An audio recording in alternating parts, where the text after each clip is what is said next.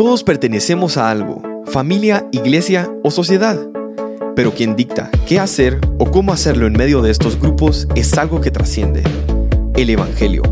A través de él podremos vivir extendiendo nuestra mano al necesitado, escuchando al cargado y abrazando al vulnerable. Y de eso hablamos aquí, en conversaciones cotidianas que apuntan a la esperanza eterna. Bienvenidos a otra edición de Religión Pura el podcast de Alianza Cristiana para los Huérfanos. Bueno, bienvenidos a otro episodio de Religión Pura. Hoy estamos aquí nuevamente con David McCormick y Sara Ruano, su servidora Aisha López, y estamos eh, felices de que Open Marketing nos abre sus puertas para poder grabar en un estudio preciosísimo de lujo y nosotros venimos, nos sentamos, hablamos y la magia pasa. Esta cosa llega al internet y por gracia de Dios hay quien está del otro lado escuchando. Siempre apreciamos sus comentarios. Eh, si tienen ideas de temas que podemos tocar o profundizar, porque quizás tocamos la superficie pero no ahondamos demasiado, escríbanos a... Lo más fácil es al Instagram. Hay alguien siempre atendiendo los comentarios en Instagram y al inbox de Instagram. Entonces es ACH-LATAM y estamos para servirles. Estamos felices trabajando en nuestra página web. Que pronto va a ser otra cosa, una página de verdad que puedan navegar, explorar con recursos, con, enlaces para el podcast, para nuestro YouTube y en fin, todo integrado así hermoso. Entonces estamos muy, muy emocionados de eso. Gracias a nuestros donantes que hacen posible que podamos invertir en recursos gratuitos para la iglesia. Nosotros de verdad eh, dependemos del Señor a través de su cuerpo Él ha provisto y siempre es asombroso ver la mano de Dios en cómo Él hace que esto se lleve a cabo, ¿verdad? Entonces muestra tangible es que estamos aquí hoy en este estudio con un corazón súper agradecido y las bocas llenas de palabras para poder compartir y primero Dios edificar. entonces, eh, recientemente David y yo pudimos viajar a, Perú, a Arequipa, a un, a un, ¿qué podríamos decir vos? Que fue un congreso, una, cumbre, Ajá, de eh, Perú por los niños. Y de verdad es lindo cuando un evento te estimula y te, y te o sea, yo salí de ese evento de verdad sintiendo que aprendí mucho, mm. lo cual es maravilloso porque quiere decir que siempre hay nuevas fronteras en el tema que se supone que tú estás involucrado. Em, y, y, parte de lo que más nos animó a nosotros y más nos enseñó y nos afirmó en lo que creemos que Dios nos está llamando a hacer como equipo es eh, escuchar las exposiciones sobre las investigaciones que se están haciendo en torno a niñez vulnerable y sus, y sus familias, ¿verdad? Estudios muy serios, estudios que empezaron a, llevarse a cabo hace unos seis años, creo que dijeron, en muestras grandísimas de miles de personas, desde niños hasta jóvenes y adultos que fueron adoptados y gente que creció en los sistemas de protección de varios países de Latinoamérica y quizás, David, me gustaría que partamos de una estadística que nos choqueó, mm. a pesar que sabemos la realidad en general. O sea, uno mira la situación en Guatemala y vos decís, ah, sí, yo esta me la sabía, pero a ese nivel, mm. con esa certeza, todavía no. Entonces, eh, quizás vos puedes hablar acerca de ese 95%. Mm. Sí, no, y tal vez es importante regresar un poco también cuando se lanzan estadísticas sobre los huérfanos. En primer lugar, tenemos que aclarar definiciones, que es un huérfano. Totalmente. Eh, que muchas veces se pone como un niño que padece de un padre una madre, eh, ¿verdad? Que es muy general. Hay muchísimos niños que, que sus papás están, o no sé, no viven juntos y, carece pues de la presencia de, de uno de sus padres. pero eh, había estadísticas de UNICEF que 230 millones de, huérfanos en el mundo. ¡Ay, qué abrumador! y la verdad, La verdad es que cuando nos dicen números tan abrumadores, muchas veces el resultado para nosotros es indiferencia. Te desconectas de qué voy a hacer yo con eso. Exacto, porque es demasiado. Es demasiado. Incluso si yo te digo, hay 5 mil niños en, en Guatemala viviendo en hogares de protección, es como, wow, qué montón. Pero si yo dijera, hay un niño de tu residencial que está viviendo en un, en un hogar de protección, o un niño, que, ¿cómo se llama? quién es, cómo se ve. Entonces ya lo, lo, aterrizamos. Entonces hay que tener cuidado cuando hablamos de números muy grandes. Pero algo interesante de esto es que empezaron a estudiar de estos huérfanos que nosotros podríamos decir, 95% em, de ellos tienen familia extendida. Mm. Es decir, lo que nosotros nos acostumbramos a pensar que la gran necesidad de los huérfanos realmente a nivel real es la gran, gran, gran, gran, gran minoría de niños.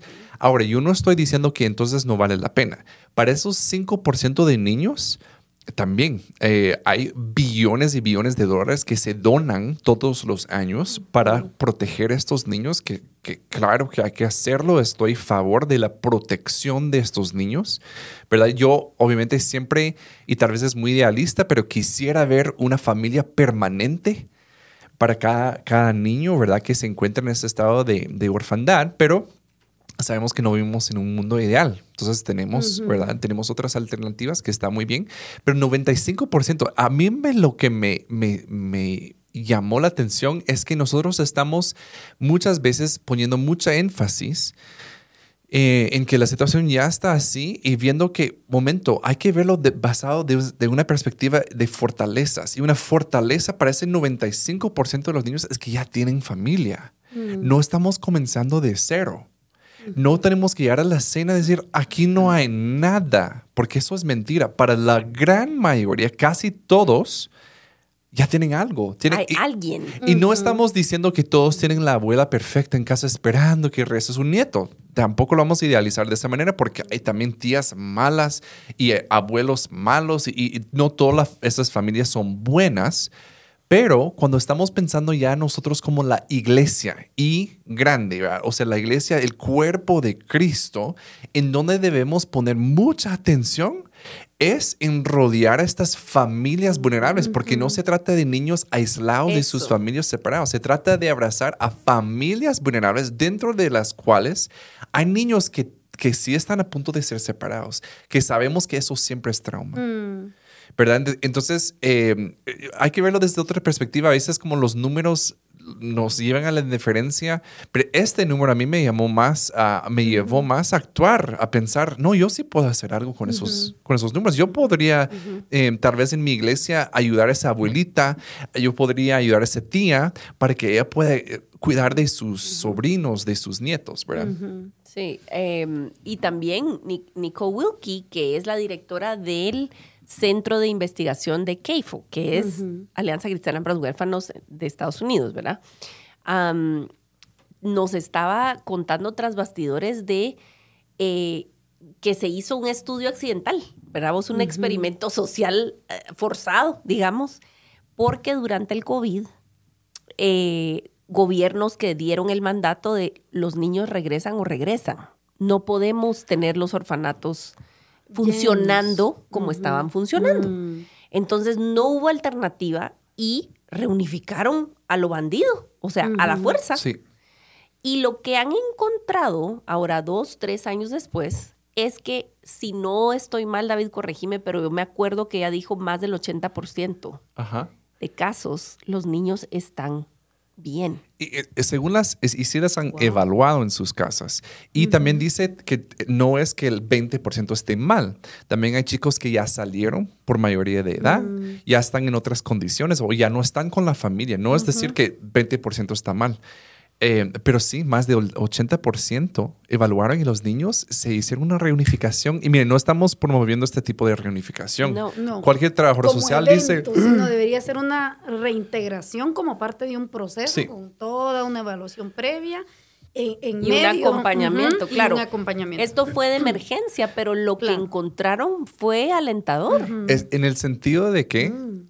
em, las familias pueden. Y a veces hay que o sea, circunstancias han dado, y tampoco quiero como yo como interpretar demasiado del data, porque existe esa información que nosotros no lo estamos inventando, no estamos asumiendo y diciendo, yo siento que, no. Y, muchas veces en este campo de trabajar con niños huérfanos es mucho de, pero yo vi. Yo creo. Yo creo, yo siento.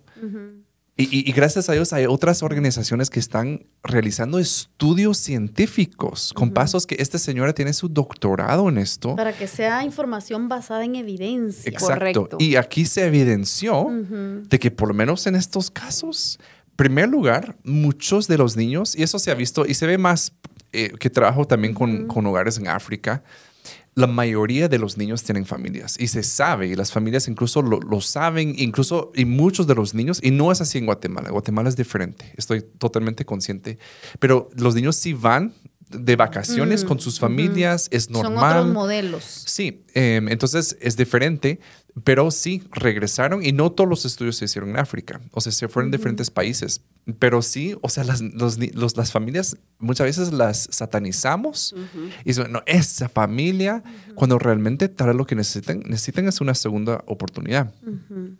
Algo, dale, Sarita. Bueno, mira, yo eh, a lo largo de todo este tiempo he escuchado, eh, sobre todo en los años más recientes, em, esa, esa lucha por desinstitucionalizar, ¿verdad? Eh, reconociendo el daño, el impacto, el, el efecto de, que un niño esté por largo tiempo en una institución.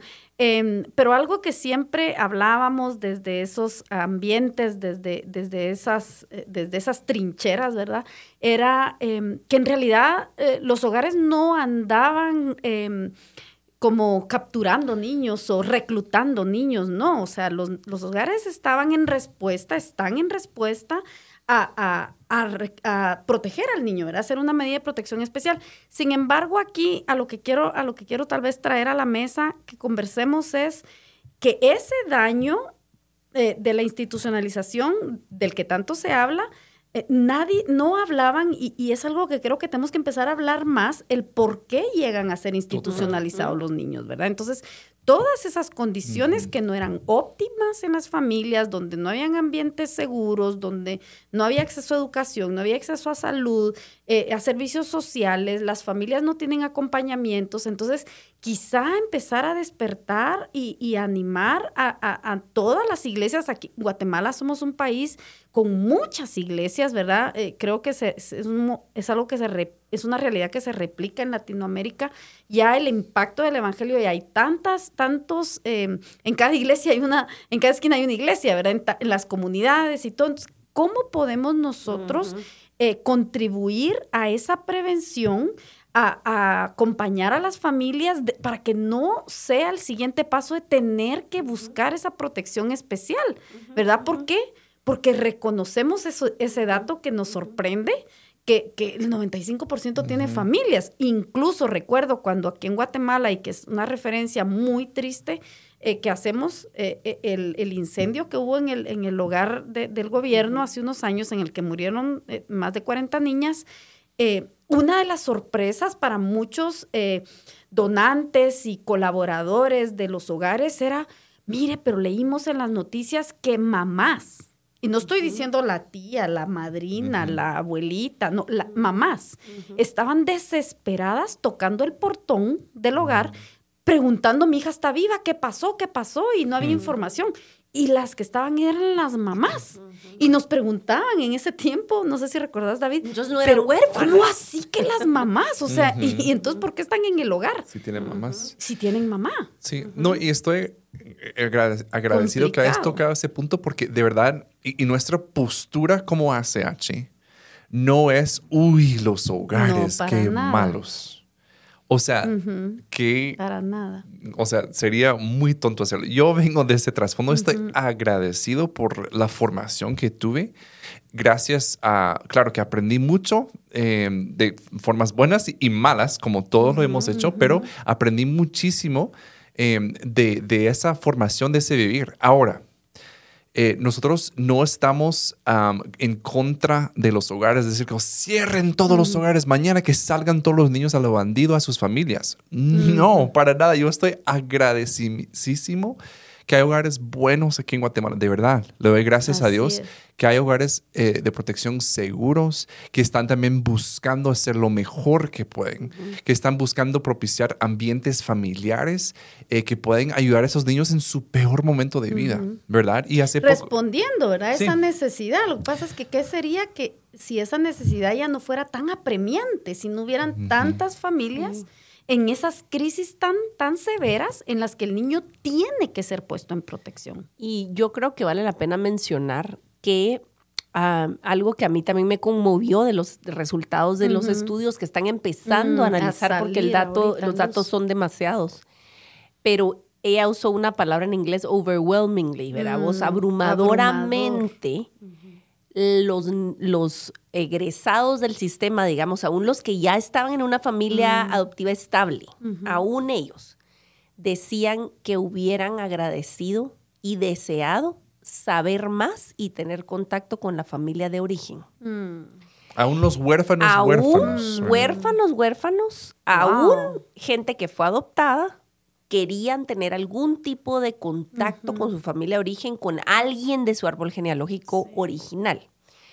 Si los hogares toman eso en consideración, oyendo las voces de ellos, no de la nuestra, nosotros estamos amplificando la voz de quienes están expresando desde su vivencia.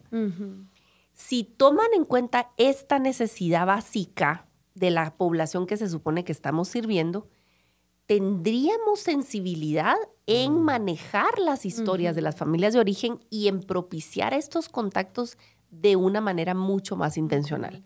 Los buenos trabajadores sociales, ustedes lo saben, hacen estudios bien profundos de visitar a la, a la mamá, visitar a la abuelita, ver dónde están los otros hermanitos. Son escenarios que ustedes saben que se repiten mes tras vez, que los niños están esparcidos, que por un Claro. hogar el hombrecito, que las niñas están en tal de niñas, y etcétera, etcétera. Alguien afuera encomendado con una tía. Y, y simple no es. O sea, trabajar en prevención no es el cielo en la tierra. O sea, es un relajo. Sí. Son capas de trauma, historia de trauma detrás de los papás, de los abuelos. El contexto suele ser complicado. La escasez es un rol, juega Sí. un papel horrorosamente pesado. La aquí. falta de acceso a programas sociales, esto. educación, Y- salud. Sí, y digamos, nos invitaron a exponer, a nosotros eh, pudimos hacer vida en limbo con el 100% de los asistentes del Congreso, lo cual fue maravilloso. Am, y esto tiene un, es muy elocuente, ¿verdad? Vos, este, este eh, taller de roles. Am, y, y yo pude exponer y conté simplemente el caso que estoy viendo desarrollarse en medio de mi comunidad misional en nuestra iglesia, en Iglesia Reforma. Am, amo que la iglesia, y aquí respondiendo un poco a lo que vos estás diciendo, ¿dónde está la iglesia local? ¿Verdad? Completamente de acuerdo, es un reto para el cuerpo de Cristo. Pero yo amo que nuestra congregación, mm, a pesar que tiene eh, reuniones para jóvenes y reuniones para jóvenes adultos, etcétera, y tienen algunas necesidades específicas que cubren, la comunidad misional de semana a semana es vénganse todos, ¿verdad? Solteros, abuelitos, familias con niños pequeños, adolescentes, todos llegamos, Todas las generaciones. todas las generaciones. Y tiene un valor tan grande. Mm, Dentro de nosotros hay una señora que yo le cambié el nombre para contar la historia, que es Doña Nati. Y Doña Nati se quedó con sus dos nietos, que ahora son adolescentes. mm, Su hija cayó en prisión, ¿verdad vos? Eh, otro de sus nietos está en un hogar de sistema de protección a kilómetros de la ciudad. Mm, Ella, ¿cómo llegó a ser parte de la comunidad? Bendito sea Dios. Ella ayuda en los quehaceres domésticos a dos mujeres que son realmente creyentes, ¿verdad? mm. Y que miran en ella a alguien que porta la imagen de Dios y la tratan con dignidad y no se reducen a dejarle el dinero en la mesa de la cocina y ahí te ves, Nati, sino cómo está doña Nati. La miro cansada, la miro que tiene y fueron enterándose de su situación familiar al punto que ahora entre varias familias de la comunidad pagan los estudios de los muchachos. Ella tiene un lugar digno y factible para moverse a la iglesia, moverse al colegio de los niños. Mm, Sigue trabajando porque a pesar de que es una persona de tercera edad, necesita el trabajo. Pero yo miro en esta historia mucha esperanza a pesar de que los niños no están con su madre porque no pueden, ves a la iglesia rodeando a esta familia vulnerable Hmm. y con esperanza de recuperar al niño que está en el sistema de protección. Wow. Porque la iglesia está haciendo su papel de sal y de luz. Ah, ¿Y cuántas personas abrazando a una familia? ¿Verdad? O sea, no, No es... se trata, claro, no se trata de que un multimillonario mantiene a Doña Nati y a los niños. No. Y cubre eso. No, miren ustedes, esta semana Doña Nati no pudo trabajar, se siente muy mal. Órale, a ver, y entonces agarramos y hacemos un tren de comidas, le decimos. Entonces, tal día yo llevo el almuerzo, tal vos, vos, vos, vos, y todos los días comieron calientito, porque entre todos llevamos la comida a Doña Nati esa semana. Veamos, para que no se preocupe esa semana, no, porque es gente que vive al día. Por Si no recibe su pago ese día de, No de- de come. la planchada, no va a no comer. come. ¿Verdad vos? Y los muchachos necesitan seguir. Pero entonces, que entre maravilloso todos, la iglesia rodeando una familia. Y si haces números, porque al final lo que pasa es de que como estas, estas ciencias sociales, ¿verdad? Son tan, tan subjetivas, tan cualitativas, pero llevándolo un poco a lo cualitativo, eh, ¿cuántas iglesias hay registradas en un país, en el nuestro? ¿Cuántas familias hay registradas? ¿Cuántas, eh, cuántas iglesias hay registradas? ¿Cuántas familias en, en- en necesidad? Y si solo pusiéramos no, no las familias vulnerables de las que estamos hablando, que dónde están, dónde las localizamos, si nos fuéramos a, a- a lo que sí tenemos en información, a, a, por ejemplo, estos casos de reintegración familiar en las que se hacen procesos, ¿qué pasaría si la iglesia se uniera a los esfuerzos del hogar? Que está haciendo el acompañamiento a, a un caso de reintegración y, y- y toda una congregación con toda la riqueza, dones, talentos, recursos que tiene la iglesia en abrazar y, y rodear y acompañar y sostener esta familia en este proceso de reintegración, yo creo que veríamos resultados totalmente, diferentes. Y tal vez no al en- el instante, ¿verdad? Porque en este caso igual, doña Nati, no es que, ah, ya se resolvió el problema. Lo están viviendo el problema, pero no siguen sola. caminándolo, pero no es. sola. Y ese es, y ese es otro, eh, ese es un asunto bien, eh, yo creo, importante a mencionar con el tema de, de trabajar en estos campos, ¿verdad? Vos no abogamos por respuestas fáciles. No existe. No, definitivamente. Sea que adoptes, acojas, mentoríes, acompañes a una familia vulnerable, esto es un asunto complicado. Porque ya hay sucio, pérdida, ya hay quebranto, hay ya trauma. hay trauma. y es una maratón de largo plazo. Entonces no vas a esperar que hayan soluciones instantáneas y no vamos a poder tener un testimonio tan tan eh, y vivimos felices para siempre en un auditorium, en un si no oyeron el- el- los, los podcasts pasados, vayan y hablo de los, de las, de los milagreros. O sea, no se vale. No, no tenemos respuestas así instantáneas. A veces Dios, y, y a pesar en esos procesos largos, ves a Dios obrando de maneras milagrosas en pequeñas cosas Sí. a lo largo del proceso. Y voy a agregar, no solo en la familia que está recibiendo la ayuda. Vemos cómo Dios trabaja en los corazones de todos alrededor de esa familia. Claro. Claro. Algo que quisiera compartir con esto también, la semana pasada eh, estuve en Houston trabajando con una organización que trabaja con acogimiento temporal. Y tienen, o sea, para ponerlo así, eh, Houston tiene más niños en el sistema de protección que Guatemala. O sea, es una ciudad tiene más niños que un país en el sistema de protección. Um, en, la- en los Estados Unidos hay 400 mil niños en el sistema de protección y 10% están en hogares. O sea, hay más niños en hogares en Estados Unidos que, que en Guatemala. Por ejemplo, o sea, no- cuando hablamos de que, ay, no, ya no hay hogares, en todos los países hay hogares.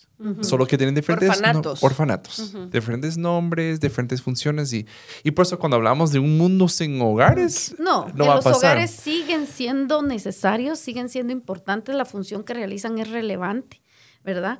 Eh, pero tenemos que reconocer también eh, qué más podemos hacer con, con el tema de prevención y para acompañar a las familias de acogimiento, de adopción, como, como todas las alternativas para ver que hayan opciones para casos específicos, ¿verdad? Y, y creo que nadie diría, ah, para resolver esta situación hay que fundar más hogares. Y no digo que, que lo, o sea, espero que se entienda que no estoy diciendo que sea, sea malo, pero creo que el camino hacia el futuro es que tengamos hogares más especializados, mejores, pero también que hay más involucramiento de la iglesia en general. Entonces, en este almuerzo eh, había pastores de iglesias hispanas y tal vez se dice como, bueno, pero están en Estados Unidos. Miren ustedes. Hay comunidades que les comentaba Sara, 99% de, las, de la población es latina. O sea, vas y de verdad estás como, estoy... Estoy en Puerto Rico. O, o, en- o sea, es que estás en Latinoamérica, pero hay target. O sea, es como... Pero también entonces son esos niños los que entran al sistema. Exacto, o sea, también, sobre representados en el sistema de protección, los, los niños latinos. Eh, pero hablando con estos pastores, yo hablaba de diferentes puntos de intervención, en donde hay una intervención ya en acogimiento temporal. Eh, obviamente ahí no es como que es diferente, hay más familias y la mayoría de los niños están en familias, que a mí me parece excelente. ¿verdad? Tiene sus falencias el sistema, claro. Pero eh, estamos hablando de que ellos no podrían optar eso. Un pastor decía en una iglesia que la mayoría son ecuatorianos, eh, decía 95% de, la- de los miembros no tienen papeles. No. Obviamente no van a poder ser familias de acogimiento temporal, pero ellos veían, uy, nosotros estamos donde están naciendo los problemas. Exacto. Entonces pudimos animar a estos pastores no a que abran orfanatos, no a que abran sus casas como familias de acogimiento temporal, No se puede. pero que amen, que abracen prevención. a las familias que tienen, porque nos decían, ay, es que eso ya estamos haciendo. Yo, claro que sí, ya lo están haciendo. El objetivo de este almuerzo es que tú eleves la vista y que puedas ver que esa iglesia, que claro, que no compartes todo a nivel doctrinal, pero puedes compartir recursos con ellos. Porque esa iglesia tiene muchos más psicólogos que tú. Y esa iglesia tiene más recursos. Y esa iglesia tiene un campus. Ustedes no lo tienen porque alquilan una escuela. Ellos tienen este. Y ese de como ya lo estamos haciendo, pero no lo tenemos que hacer solos. Yo creo que ese es el sueño también de que un cuerpo tiene diferentes funciones y que puede servir de una forma diferente. Eso para mí es como una visión para CH de que veamos más iglesias con creencias diferentes, pero con una visión unida en lo que Dios nos ha llamado a hacer, a cuidar de los más vulnerables en nuestro medio. Ay, sí, yo recuerdo una conversación con, con- con un funcionario aquí en Guatemala em, en- de, la, de la Procur- Procuraduría eh, de la Niñez y me dice, mire, con usted quería hablar, usted, usted está metida en eso de, de la Alianza Cristiana, ¿verdad? Y yo, "Ujú, claro, sí. Em, mire, es que cómo nos funcionaría eh, que las iglesias pudieran dar escuelas para padres, porque necesitamos eh, a dónde referir a los papás cuando en los juzgados, en los procesos, ¿verdad? Los envían a recibir escuelas para padres, pero tienen que ser gratuitas, me dices, que no, no podemos cargarle a los papás Claro. como que ah, tiene que ir a ver dónde, con qué psicólogo, dónde va a ir a recibir una escuela de padres. Y me dice, mire, y nosotros sabemos que como hay iglesias por todos lados, ustedes no pueden hablar con las iglesias, me dice, no pueden decirle. ¿Te acuerdas, David, hace cuántos años veníamos Sí. escuchando esa petición, esa solicitud de apoyo, porque, porque reconociendo que en las iglesias hay recurso, hay mobiliario, hay micrófonos, hay pantallas, hay profesionales o, o- o incluso se puede eh, contactar quien llegue a dar la escuela para padres. eh, ponerla así dos veces al mes, una vez al mes, pero que de alguna manera encima tenemos las buenas nuevas, las mejores buenas nuevas Sí. para compartir. Y ellos no tienen, por, por ejemplo, o sea, tenemos encima la bendición de que no hay, em, lo voy a decir en buen chapín, no tienen empacho en que sea una iglesia evangélica la que dé la Claro. escuela para No. padres. Porque la necesidad es Porque tal. la necesidad es tal, que no Sí. importa, que vayan a la iglesia. Sí, y de verdad que desde Chile hasta México no hemos visto, y seguramente hay, pero no hemos visto así como un impedimento para los programas cristianos, ¿verdad? No. Desde los gobiernos, que no, que al tal vez tengan ciertas restricciones de lo, pero de verdad los gobiernos están Hay opción de cooperación. Ay, ay, ay. Sedientos. Hay opción de Vos, cooperación. eh, un caso extremo que vimos, fuimos a visitar un, un hogar de transición para adolescentes y jóvenes adultos en Chile. eh, y, y de verdad, extremo, extremo, de que en Chile ya la ideología de género y todo ese rollo uff, lleva adelantado. Y había un chico que se identificaba como chica. ¿Verdad? En ese hogar y nos, nos advirtieron, este grupo cristiano que entró, con, nosotros entramos con ellos, dijeron, miren, eh, pues fulanito, ¿verdad? Eh, se llama fulanita y entonces nosotros lo que queremos es, es, acompañar y estar a largo plazo, entonces preferimos eh, pues tratar con dignidad y amar y todo y no tenemos em, problema con que esté, ¿verdad? En, los talleres que damos, no sé qué. Este, pero mira, impresionante cómo el gobierno le ha dicho a estas agrupaciones de voluntarios, Miren, no sabemos qué ustedes están haciendo allá dentro de esas, de esos hogares de transición, pero síganlo haciendo porque hemos visto un cambio en la conducta. Wow. Verá vos, ¿qué llegan a hacer? Sentarse con ellos, hacen manualidades, eh, eh, platican, conectan, miran una película, pero les dejan abrir la Biblia. Vos leen pasajes de la Biblia explícitamente. Entonces, definitivamente, lo que estás diciendo es verdad, lo hemos visto, ¿verdad vos? los gobiernos necesitan ayuda y apoyo, no solo críticas. Y aquí estamos para eso. Sí, claro. es cierto. De verdad esperamos que, que, que puedan entender algo nuevo con esto que, y, regresamos a lo que iniciamos hablando, de que si hay estudios y eso nos ayuda mucho, que hay, hay información real. Muchas veces asumimos cosas, vemos en las noticias y le hacemos una caricatura, ¿verdad? Todos los niños son así, esto está pasando. De verdad, eh, también que yo en diferentes consultorías veo hogares funcionando en diferentes partes del mundo digo, wow, lo que yo creía sobre Guatemala no está pasando en el resto del mundo. O sea, tenemos tanto que aprender, ¿verdad? Y, pero, abiertos, ¿verdad? Pero también como todo, como hemos repetido, esto requiere humildad. Esto es un camino que nos requiere una, una, un espíritu enseñable. Eso nos cuesta porque estamos muchas veces aferrados a ideas, a cosas que nosotros queremos ver y queremos hacer, pero de verdad tenemos que soltar, uy, yo no tengo que inventar nada, solo tengo que obedecer a Dios y Él nos provee con recursos, nos provee con conocimiento, conocimiento, inteligencia para poder hacer un buen trabajo. Así que pronto van a estar viendo estas cosas en nuestra página web. Les animamos a visitar achlatam.org. Eh, que estamos ahí diseñando para que ustedes puedan aprender más junto a nosotros. Así que muchas gracias por estar con nosotros y nos vemos aquí la próxima vez en Religión Pura. La religión pura y sin mancha delante de nuestro Dios y Padre es esta. Visitar a los huérfanos y a las viudas en sus aflicciones y guardarse sin mancha del mundo. Gracias por acompañarnos en otro episodio de Religión Pura. Síguenos en nuestras redes como Alianza Cristiana para los Huérfanos.